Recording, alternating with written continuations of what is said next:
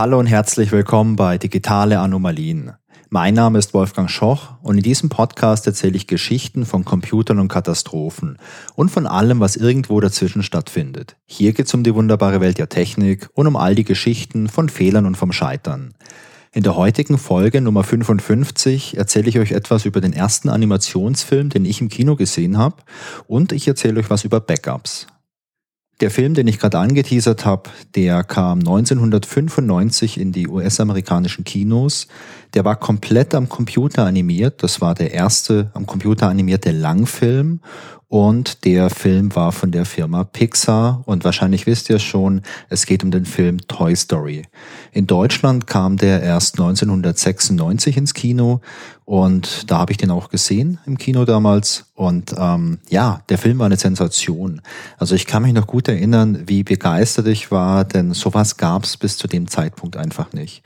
Also man kannte damals schon solche Animationen. 1996, da kannte man auch schon so Rendergrafiken aus dem Computerspielebereich und man kannte auch schon so kürzere Animationen.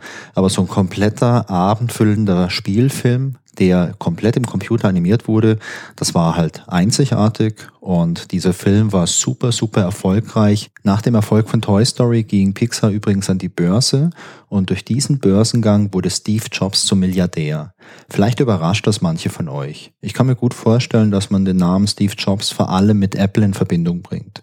Und das ist natürlich auch richtig. Steve Jobs war bei der Gründung von Apple dabei und Steve Jobs war auch dabei, als Apple wirklich groß geworden ist. Dazwischen gab es aber eine Phase, in der Steve Jobs die Firma verlassen musste. Es gab damals bei Apple intern Machtkämpfe und aufgrund von denen wurde Steve Jobs aus dem Unternehmen regelrecht rausgedrängt.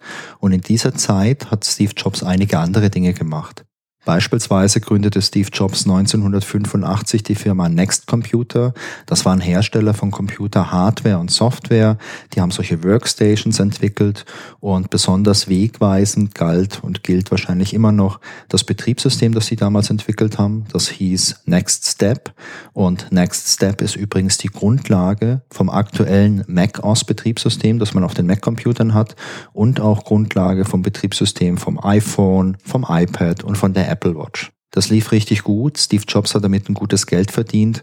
Und im Jahr 1986 hat er damit groß in die Firma Pixar investiert. Und diese Firma hat dann neun Jahre später diesen ersten computeranimierten Langfilm in die Kinos gebracht. Bevor jetzt 1995 Toy Story in die Kino kam, hat Pixar einige andere Dinge gemacht. Also die haben zum Beispiel Kurzfilme gemacht, die haben auch Animationen für die Werbung gemacht und Pixar hat einige Pionierleistungen im Bereich von äh, so Grafiksoftware entwickelt. Also die haben beispielsweise eine Software entwickelt, die heißt RenderMan. Die haben sie erstmal intern entwickelt für ihre eigenen Renderings und für ihre ganzen Animationsgeschichten und diese Software haben die später dann auch lizenziert für andere Anwender Anwender und damit eben halt auch Geld verdient. Das war wie gesagt mein erster Animationsfilm und ich glaube für alle von euch, wenn ihr schon ein bisschen älter seid, ist die Chance gut, dass es auch für euch der erste computeranimierte Film war, den ihr vielleicht sogar im Kino gesehen habt. Wenn man über computeranimierte Filme spricht, dann drängt sich ja auch die Frage auf, was ist eigentlich der Unterschied zwischen so einem computeranimierten Film und einem klassischen Zeichentrickfilm? Für den klassischen Zeichentrickfilm werden Einzelbilder gezeichnet. Ihr kennt das vielleicht von so einem Daumenkino. Da habt ihr auch viele Einzelbilder, jedes ist ein bisschen anders und wenn ihr schnell durchblättert, seht ihr eine Bewegung. Bei so einem Zeichentrickfilm ist es natürlich ein bisschen größer als bei einem Daumenkino. Und ähm, klassischerweise macht man das so, dass man ein Hintergrundbild malt, das für einige ja, Sekunden vielleicht konstant bleibt und vor diesem Hintergrundbild passiert dann irgendwas. Das sind irgendwelche Figuren, die sich beispielsweise bewegen. Und diese Figuren, die werden auf so transparente Folien gelegt, damit man die auf den Hintergrund legen kann und dann abfotografieren kann oder mit einem Scanner abscannen kann. Und diese Zeichnungen, die werden in der Regel von Hand erstellt. Also entweder direkt auf so eine Folie oder jetzt bei modernen Zeichentrickfilmen auch per Grafiktablet am Computer. Es gibt auch die Variante, dass diese Zeichnungen von Hand irgendwo auf Folie oder auf Papier angefertigt werden. Dann kann man sie danach einscannen und im Computer beispielsweise weiterverarbeiten. Es ist aber extrem viel Handarbeit. Und bei solchen Filmen, da spricht man ja oft von Frames pro Sekunde, also Einzelbilder pro Sekunde.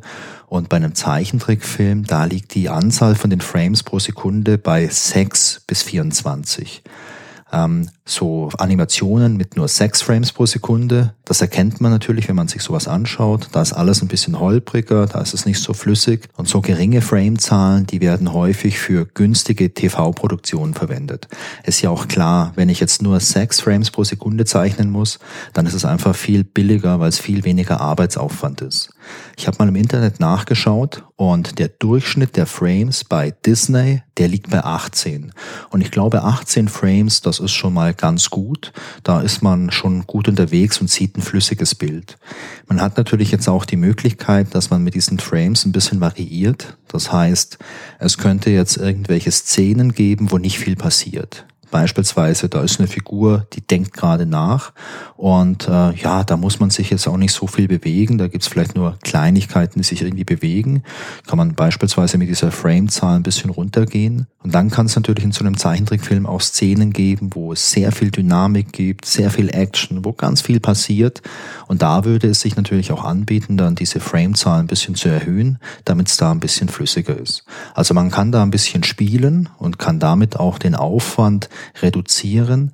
Aber man kann schon sagen, bei so einem klassischen Zeichentrickfilm ist es richtig viel Arbeit, die man da investieren muss, um so einen Film fertigzustellen.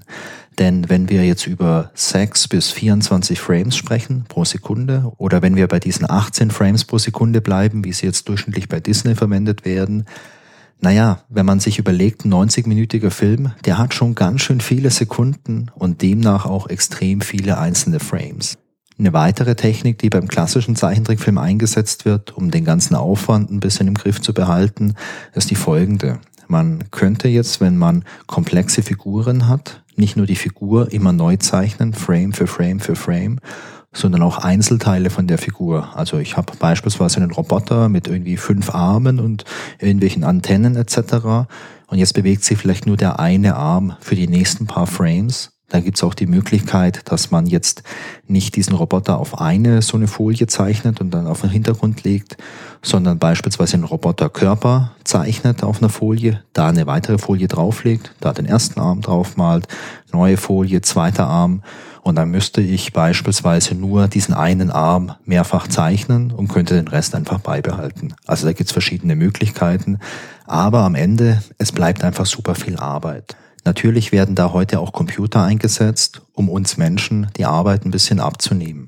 Beispielsweise kann man Computer verwenden, um irgendwelche coolen Effekte hinzuzufügen. Also wenn es irgendwelche Blitze gibt oder Explosionen oder irgendwas, könnte man jetzt diesen fertigen Zeichentrickfilm nehmen mit den ganzen einzelnen handgezeichneten Frames und da quasi noch irgendwelche digitalen Effekte drauflegen. Oder vielleicht irgendwie so eine Art Instagram-Filter, damit man einen besonderen Look hat.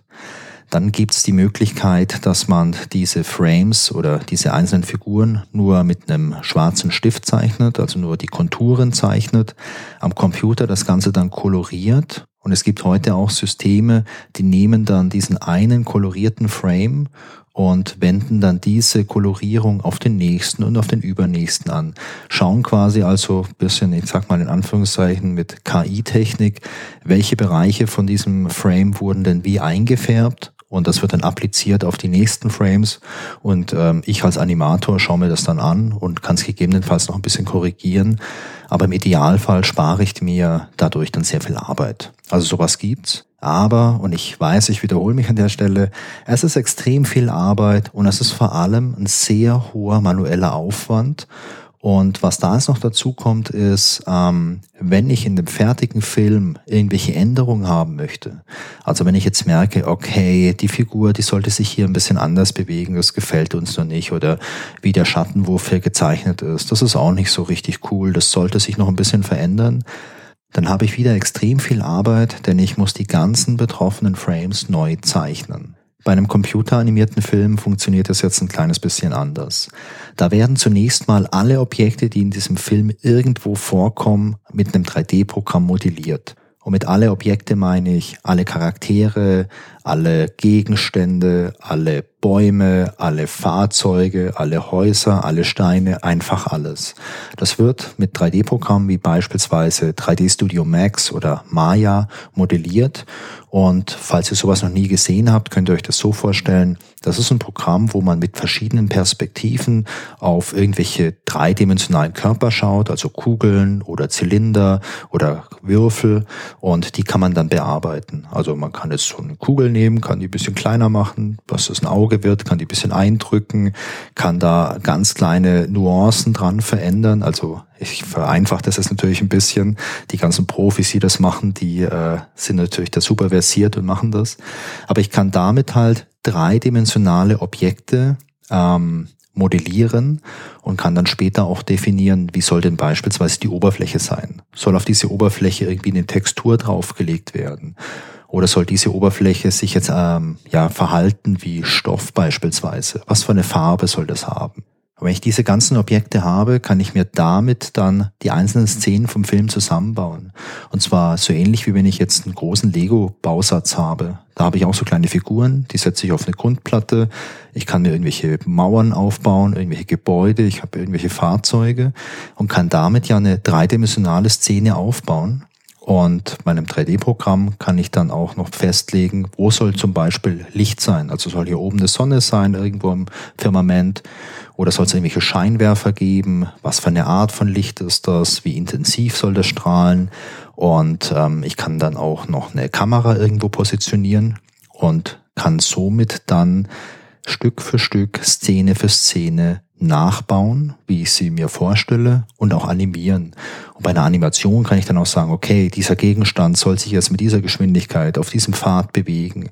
Und wenn ich Figuren habe, kann ich auch sagen, okay, diese Figur, die hat so eine Art Skelett vielleicht innen drin, mit irgendwelchen Knochen, die da und da verbunden sind. Und wenn die Figur gehen soll, soll sich also so und so verhalten. Und bei modernen Produktionen kann ich mir auch so Bewegungen ähm, durch so Motion Capturing von, von Menschen halt abschauen. Also da habe ich Menschen, die haben ganz viele so Markierungspunkte auf ihrem Körper und die gehen dann und springen dann und machen alles Mögliche. Eine Kamera filmt das ab und digitalisiert die Bewegung und packt die dann quasi auf so ein ja, auf so ein 3D-Modell von einer anderen Figur, damit es realistisch ist. Also da steckt super viel Technik drin und da steckt auch super viel Handwerk drin und da sind auch Leute beteiligt, die halt wirklich gut sind mit Animationstechnologie. Aber der Vorteil bei so einem computeranimierten Film ist, ich stecke erstmal am Anfang viel Arbeit rein, um diese ganzen Figuren zu modellieren und ich stecke dann nochmal viel Arbeit rein, um diese ganzen Szenen zu modellieren. Aber wenn ich dann was ändern möchte, ist es nicht mehr so extrem viel. Also wenn ich jetzt äh, meine Szene fertig habe und die dauert jetzt 20 Sekunden und ich merke danach, oh, die Kamera, die sollte so ein bisschen weiter nach oben positioniert sein, damit man hier eine andere Perspektive hat, dann ist das mehr oder weniger halt ein Mausklick und der Computer muss danach halt noch ein bisschen arbeiten. Und das bringt uns zu einem weiteren spannenden Punkt, denn was die ganzen Menschen machen am 3D-Programm, das ist am Ende nur eine große Menge von Text. Und zwar Text, der beschreibt, wie sind Figuren aufgebaut und wie soll sich später was bewegen. Also es sind einfach nur, ja, Beschreibungen plus natürlich auch so Definitionen von irgendwelchen Materialien oder Bilder von irgendwelchen Texturen, die da draufgelegt werden. Aber der eigentliche 3D-Film, der wird vom Computer berechnet. Und was spannend ist, ist die Berechnung von diesen ganzen Einzelbildern, die ich später im Film sehe, ähm, die erfolgt halt am Computer. Und bei modernen Systemen kann ich das skalieren. Das heißt, ähm, ich habe vielleicht 1000 Computer, die es berechnen und ich stelle jetzt nochmal 1000 dazu und dann geht's halt doppelt so schnell. Und heutzutage würde man sich die wahrscheinlich nicht dazustellen, sondern würde sich halt dann punktuell die Ressourcen in so einer Cloud mieten und kann dadurch halt relativ schnell so einen 3D-Film berechnen dann. Denn das ist viel Arbeit. So ein 3D-Programm berechnet dann quasi für jede Sekunde eben jetzt, wenn man bei Disney ist, die 18 Einzelbilder und berechnet dann halt jedes Mal, okay, ähm, so und so fällt das Licht, ich habe hier eine Perspektive, wie muss das dann alles aussehen? Das ist ja Mathematik relativ viel und ähm, ich kann das halt sehr gut skalieren und deswegen ist es bei einem computeranimierten Film so, Wenn ich irgendwelche kleinen Änderungen habe, dann muss ich nicht zurück ans Reißbrett und nochmal zigtausend Frames von Hand zeichnen, sondern im Idealfall sitzt jemand am Computer, klickt fünfmal und dann dauert es vielleicht nochmal äh, einige Stunden oder vielleicht auch nochmal einen Tag, bis es neu berechnet ist. Aber es ist halt viel schneller, als wenn Menschen extrem viel zeichnen müssen. Naja, und ein weiterer Vorteil oder was heißt Vorteil, ein weiterer Unterschied von so einem computeranimierten Film zu einem klassischen Zeichentrickfilm ist halt, dass die äh, Ästhetik eine andere ist. Also wenn ich was zeichne, habe ich eine ganz andere Ästhetik wie jetzt bei einem computeranimierten Film, wo ich beispielsweise auch beinahe fotorealistische Sachen machen kann und äh, einfach ganz andere Möglichkeiten habe. Ich persönlich, ich schaue mir sehr gerne so Zeichentrickfilme an, also so klassische. Ich schaue mir auch gern so japanische ähm, Anime-Filme an, die von Hand gezeichnet sind. Ich schaue mir aber auch super gern irgendwelche Pixar-Filme an. Also Toy Story war der erste. Pixar hat super viele gemacht und ich glaube, ich habe alle gesehen wahrscheinlich. Und ich fand die auch fast alle echt cool. Naja, ihr fragt euch jetzt vielleicht, um was geht's denn eigentlich in der Folge? Geht es um Toy Story 1 oder geht es um Zeichentrickfilme? Und äh, nein, also es geht nicht um Zeichentrickfilme, es geht auch nicht um Toy Story 1, es geht heute um die Geschichte von Toy Story 2, die ist nämlich ziemlich spannend. Wie ihr euch vielleicht denken könnt, hat man bei Pixar nach dem großen Erfolg von Toy Story direkt an den Nachfolger gedacht. Und der Nachfolger, der sollte Toy Story 2 heißen, ohne große Überraschung.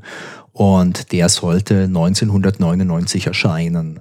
Das war übrigens nicht der zweite Film von Pixar, denn ein Jahr davor, also 1998, da kam A Bug's Life, der hieß auf Deutsch, glaube ich, Das große Krabbeln. Der war auch ganz erfolgreich, da ging es um so Ameisen. Den habe ich auch im Kino gesehen, fällt mir dabei ein. Naja, und ein Jahr später sollte Toy Story 2 ins Kino kommen. Im Jahr 1998 waren die Arbeiten an Toy Story 2 schon sehr weit fortgeschritten. Der Film, der war im Großen und Ganzen fertig, es wurden nur noch ein paar letzte Änderungen am Schnitt durchgeführt. Und das war auch echt super, denn man hat vorgehabt, Ende 1999 den Film zu veröffentlichen. Und das war auch ein Datum, das war gesetzt, da hatte man schon große Pläne bezüglich Marketing und Merchandise. Und anscheinend muss man sowas sehr weit im Voraus planen. Und es ist wohl auch nicht so einfach, an so einem Zeitplan irgendwas zu ändern. Bei Pixar war es damals so, dass man da einen zentralen Master-File-Server hatte, auf dem alle Dateien vom Film lagen. Und mit alle Dateien meine ich alle Assets, also alle modellierten Objekte, die Figuren, die Steine, die Autos, alles Mögliche, plus die ganzen modellierten Szenen, plus irgendwelche anderen Dateien, die es noch gab, also vielleicht Texturen und so weiter. Das lag damals alles auf diesem einen zentralen Server. Und wenn man jetzt was äh, gearbeitet hat, hat man sich die entsprechenden Daten mal runtergeladen auf seinen lokalen Rechner und hat damit gearbeitet. Und wenn man was Neues gemacht hat, hat man es da einfach abgelegt. Und jetzt begab es sich an einem Tag Ende 1998, dass verschiedene Leute plötzlich gemerkt haben, dass Dateien verschwinden. Und zwar rasend schnell. Eine dieser Personen war Oren Jacob, der war damals der stellvertretende technische Leiter und später wurde er CTO von Pixar. Und ich habe ein Interview gelesen und in diesem Interview erzählt er, wie er das damals erlebt hat. Er erzählt da, naja, die Dateien, die verschwanden mit rasender Geschwindigkeit vom Server. Er merkt das und er ruft dann direkt bei der IT an und er sagt, hey, zieht sofort den Strom- und Netzwerkstecker aus dem Server. Und die Leute aus der IT, die wollen natürlich erstmal wissen, was eigentlich los ist, weil da könnte ja jeder anrufen und irgendwie solche verrückten Sachen verlangen. Und er schreit dann mit aller Kraft ins Telefon, dass sofort der Stecker des Servers gezogen werden soll. Und das beeindruckt die Leute von der IT wohl so sehr, dass sie das einfach machen. Daraufhin kann erstmal niemand mehr arbeiten im Team, denn man braucht ständig Daten vom Master-Server für die eigene Arbeit und die einzelnen Rechner, die frieren regelrecht ein, weil sie diese Connection nicht mehr herstellen können. Und jetzt fragt man sich erstmal bei Pixar, was ist hier eigentlich los? Man macht sich dran, diesen Server zu sichten, fährt ihn also wieder hoch und schaut mal, was da passiert ist. Und äh, ja, man stellt fest, dass 90 Prozent der Dateien von Toy Story 2 fehlen. Die wurden wohl innerhalb von wenigen Sekunden gelöscht. Und wie gesagt, das passierte zu einem Zeitpunkt, an dem der Film beinahe fertig war.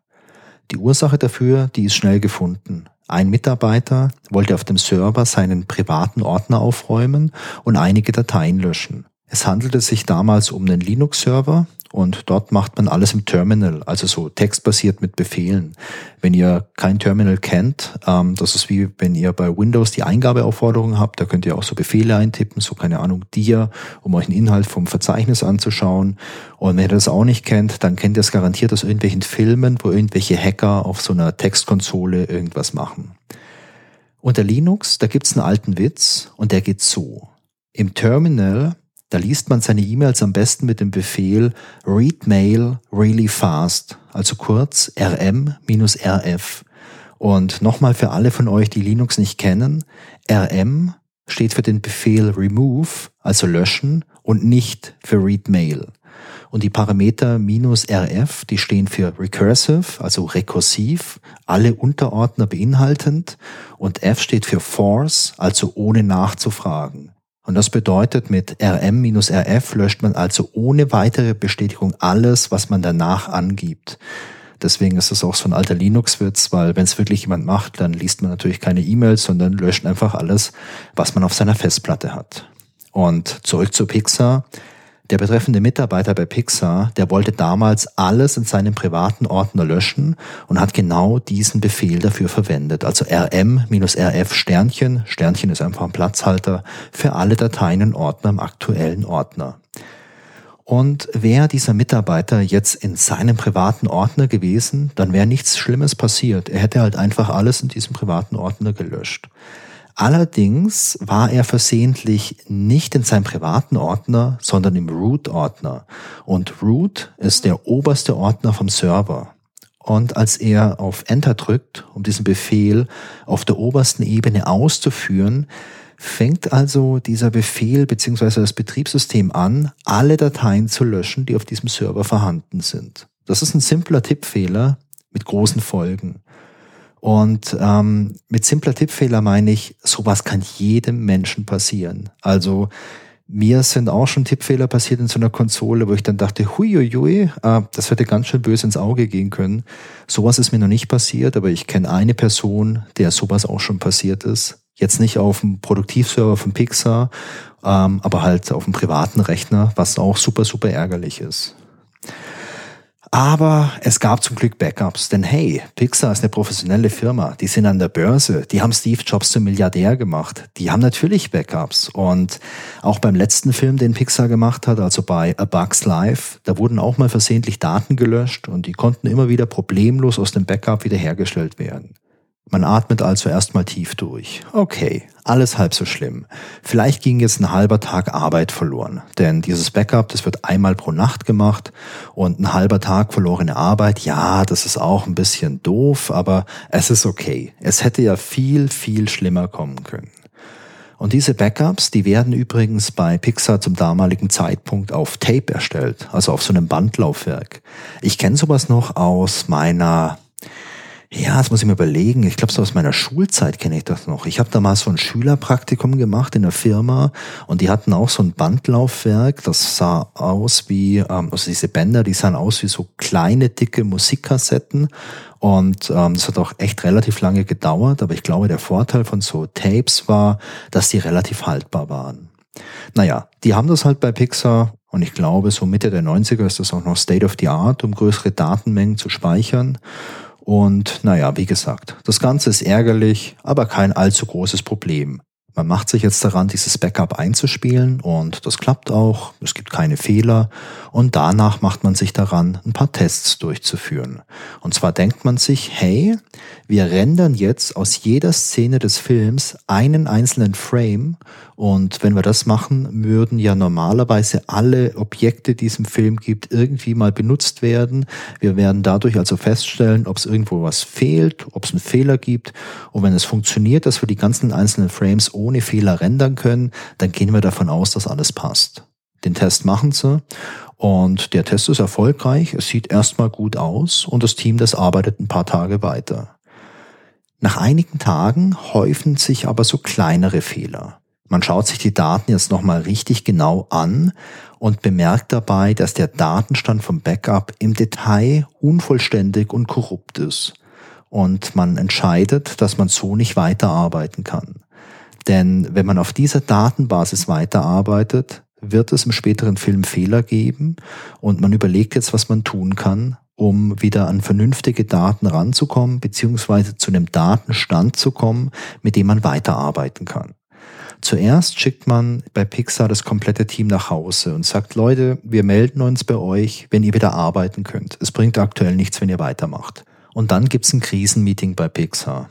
Und man analysiert noch ein bisschen und findet heraus, dass das Backup-System seit Wochen nicht korrekt funktioniert hat.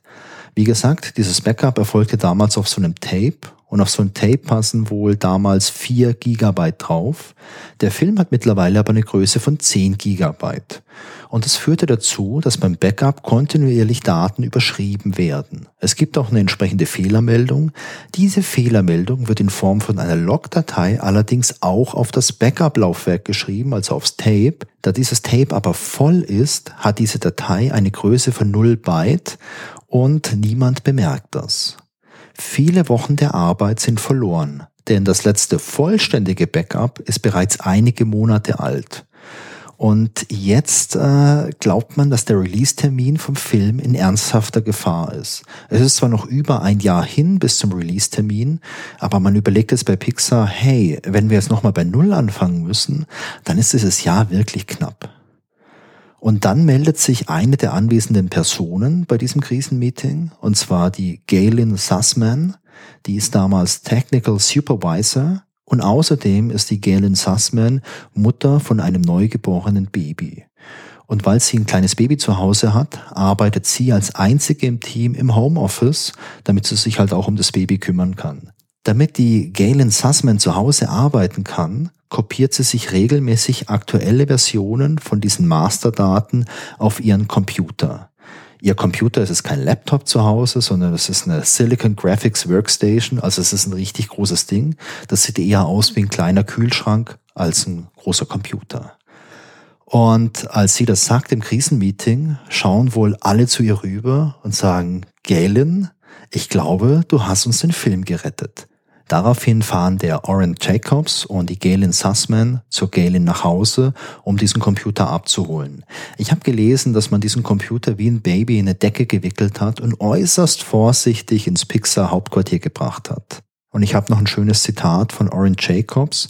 Er schreibt äh, bezüglich der Ankunft mit dieser Silicon Graphics Workstation bei Pixar. Wir sind da angekommen und wir haben diese Workstation wie einen ägyptischen Pharao bei Pixar reingetragen. Und äh, man ist bei Pixar super, super angespannt, denn man weiß, eventuell sind die Daten auf diesem Gerät genau diese Daten, die uns helfen, unseren Film zu rekonstruieren. Man ist sehr behutsam und man äh, bootet den Computer, ist da wirklich nervös, so hey, bootet er, bootet er nicht? Ich meine, es gab eigentlich keinen Grund, warum man nicht booten sollte, aber ich kann mir schon vorstellen, wenn du da jetzt Daten drauf hast, die ja enorm wertvoll sind, weil so viel Arbeit schon reingeflossen ist. Ich kann mir schon vorstellen, dass der Puls ein bisschen ansteigt. Aber ja, das funktioniert alles und die kopieren erstmal die Daten auf einen anderen Server, damit sie eine Kopie haben. Und dann werden die gesichtet und man stellt fest, dass die Daten rund zwei Wochen alt sind. Es ist keine vollständige Kopie aller Daten, aber es ist ein großer Teil mit sehr relevanten Daten. Und jetzt fängt man an zu puzzeln. Man hat diese Daten von der Galen Sussman, man hat die Daten aus dem alten Backup und man hat auf verschiedenen Servern und Rechnern bei Pixar auch noch verschiedenste Fragmente von irgendwelchen Daten liegen. Die sammelt man alle zusammen und daraus puzzelt man sich jetzt eine neue Kopie, einen neuen vollständigen Stand, mit dem man weiterarbeiten kann. Das ist ein bisschen Arbeit, aber es gelingt den Leuten von Pixar. Und insgesamt hat man dann eine Menge von über 100.000 einzelnen Dateien. Und ähm, ja, man möchte halt die aktuellsten Versionen haben und man kann auch automatisiert ein bisschen abgleichen und auch festlegen, welche Version verwendet werden soll. Also man geht zum Beispiel ran und sagt, Dateien, die nicht verändert wurden in der alten Kopie und auch jetzt in der neuesten Kopie von der Galen Sussman, die werden direkt übernommen. Ebenfalls Dateien, die es nur in der Version von Galen Sussman gibt und die nicht im alten Backup sind, die werden auch direkt übernommen. Und damit schafft man schon so circa 70.000 Dateien zu bestätigen und einen Haken dran zu machen. Die restlichen 30.000 Dateien, die müssen vom Team manuell begutachtet werden. Dafür schließen sich ein paar Leute aus dem Team übers Wochenende ins Büro ein, um sich daran zu machen. Und sie schaffen es tatsächlich von Freitag bis Montag, alle Dateien zu sichten, überall einen Haken dran zu machen und dann eine neue Masterkopie von Toy Story 2 zu haben. Das ist eine Mischung aus diesen verschiedensten Datenquellen und äh, mit der kann man arbeiten. Die zehn Prozent der Szenen, die verloren sind, die werden nicht ersetzt, sondern man entscheidet sich, dass der Film auch ohne diese Szenen funktioniert. Die anderen Daten sind brauchbar, man macht diese Test-Renderings, es kommt dabei zu einer kleinen Menge von Fehlern. Ich habe gelesen, dass es wohl ein Dutzend Fehler waren, die kann man aber manuell korrigieren. Und damit hat man Toy Story 2 gerettet und kann den jetzt eigentlich fertig machen. Im Kino merkt man übrigens nichts von diesen fehlenden Szenen. Denn der Film, der im Kino gelaufen ist, ist ein komplett anderer. Und der Grund ist der folgende. Kurz nach dem Zwischenfall kommt das Management von Pixar zum Schluss, dass die Story von Toy Story 2 nicht so cool ist. Man glaubt im Management, dass dieser Film so nicht ins Kino sollte und so auch nicht erfolgreich sein wird. Man möchte den Film gern komplett neu machen. Man hält Rücksprache mit Disney und mit Steve Jobs und äh, beide sagen, ähm, das Release-Datum, das kann man nicht verändern. Es ist unmöglich, hier was zu verschieben, denn es ist fest eingeplant. Wir haben das Marketing geplant, Merchandise etc. Also macht, was ihr möchtet, aber das Release-Datum, das steht fest. Pixar geht in sich und verwirft die komplette Arbeit von Toy Story 2 und erschafft in nur neun Monaten einen komplett neuen Film. Teile der ersten Version, die können sicher wiederverwendet werden, also die Charaktermodelle etc. Aber die ganzen Szenen und auch viele andere Objekte werden komplett neu gemacht. Pixar schafft das und der Film kommt 1999 fristgerecht in die Kinos. Toy Story 2 ist super erfolgreich und spielt weltweit über 500 Millionen Dollar ein. Und ich find's cool, dass man bei Toy Story 2 einen Film hat, der zweimal gelöscht wurde und dennoch enorm erfolgreich war. Auch wenn das eine Löschen jetzt nicht so absichtlich war, finde ich es trotzdem spannend, dass hier dieser Riesenstress war, dass man nachdem dieser Zwischenfall stattfand, wirklich gedacht hat, oh Gott, oh Gott, oh Gott, das ist unmöglich, dass wir irgendwie diese Deadline halten. Und nachdem man das alles rekonstruiert hat, ähm, wird das Ganze nochmal verworfen, man macht es neu und man schafft es, das Ganze rechtzeitig fertigzustellen. Das finde ich äh, ja eine coole Geschichte einfach. Interessant finde ich auch noch, was bei Pixar nach dem Zwischenfall passiert ist. Ich habe ein Buch gelesen von Ed Catmull und der beschreibt drei Prioritäten, die es bei Pixar gab. Ed Catmull ist übrigens Informatiker, Experte für Computergrafik, Träger des Turing Awards, das ist sowas wie der Nobelpreis für Informatiker, vierfacher Oscar-Preisträger und Mitgründer von Pixar. Und der schreibt in seinem Buch, dass es die folgenden drei Prioritäten nach dem Zwischenfall gab. Prio 1 war Rekonstruktion vom Film, Prio 2 war die Reparatur der Backup-Systeme und die Prio 3 war die Einschränkung der Rechte auf den Servern, so dass man nicht mehr ohne weiteres Daten löschen konnte. Und er schreibt weiter in seinem Buch, man hat explizit nicht nach der verantwortlichen Person gesucht, um sie zu bestrafen, denn er glaubt fest, dass so ein Denken nur das Vertrauen und die Kreativität einschränkt. Und ich glaube, der Erfolg von Pixar gibt Ed Catmull in der Hinsicht absolut recht. Was ist das Fazit von der Geschichte? Also zuerst ähm, ist es natürlich ein super Argument für Homeoffice und lokale Kopien. Und äh, zum Zweiten ist es natürlich auch nochmal ein gutes Argument für Backups. Backups sind wichtig und ich glaube, ich habe schon in vielen Folgen erzählt, dass Backups wichtig sind.